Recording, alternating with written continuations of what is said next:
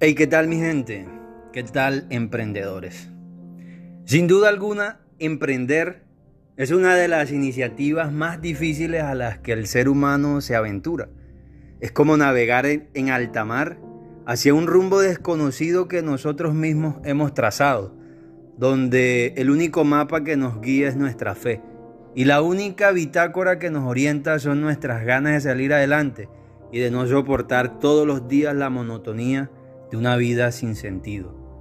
Mi nombre es Eduardo Gulloso y esto es Filosofía de Vida.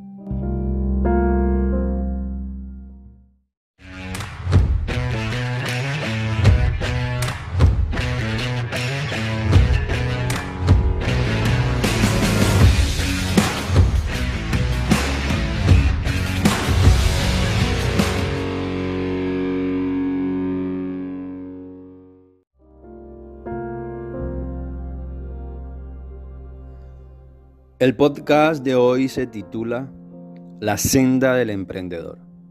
Verán, en la vida existen dos tipos de emprendedores. Uno de ellos son las personas que nacen con ese espíritu aventurero, que no le temen a los retos, que les gusta tomar riesgos y son las personas apostadoras de la vida. Luego están aquellos que no tienen de otra, pues emprender es para ellos el ejercicio mismo de su supervivencia.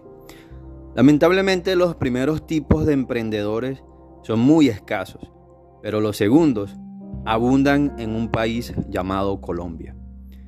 A mí en lo personal me inspira mucho el nivel de resiliencia con el que los colombianos son forjados desde la cuna.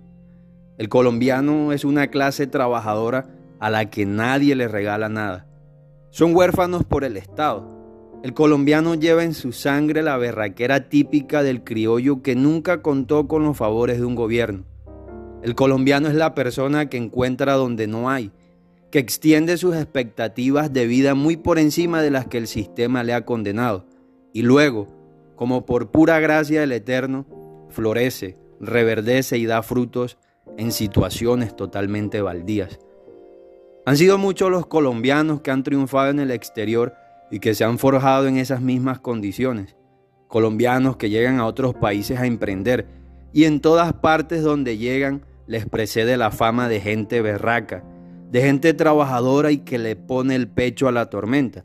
Y pues claro, nosotros acostumbrados acá en Colombia a caminar en los valles de la sombra y de la muerte, las tormentas nos parecen verdes praderas.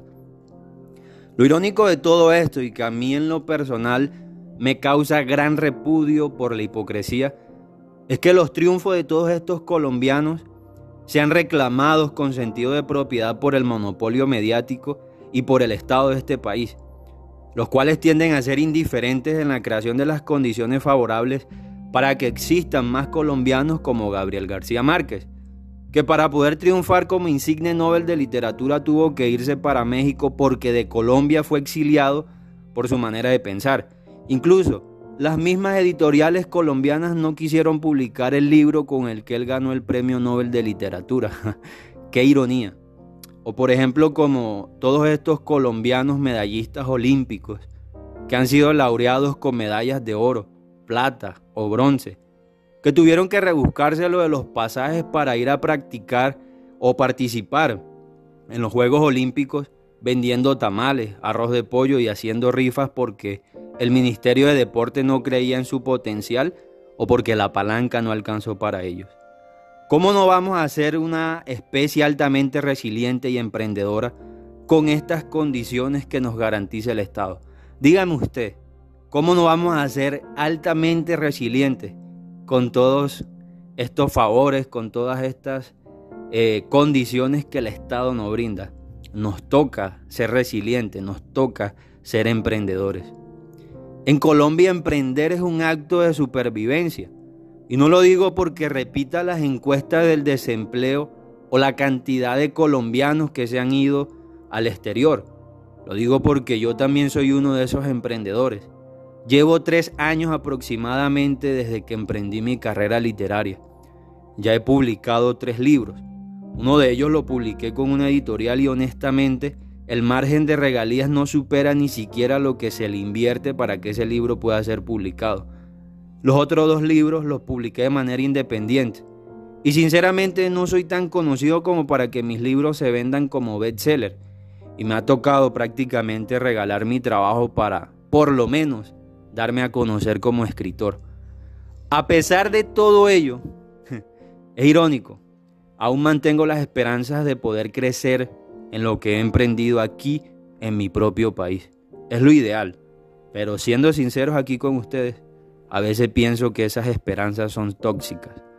Pero lo cierto es que, al igual que yo, existen muchos colombianos que navegan en alta mar, haciendo el destino o cruzando, navegando hacia ese destino que ellos mismos se han trazado y guiándose nada más que con su fe, las ganas de salir adelante y el deseo de no vivir como uno de los millones de colombianos que se conforman con un sueldo mínimo que solo alcanza para no morirse de hambre, ni siquiera alcanza para aspirar a vivir. Y por eso muchas personas como yo toman el difícil camino o la senda del emprendedor, porque la situación nos ha obligado. Y de camino nos damos cuenta que es mejor pasar trabajo por un momento mientras nos levantamos que pasar trabajo el resto de la vida en las condiciones económicas que el sistema le ofrece a los trabajadores. Que viva Colombia, no joda.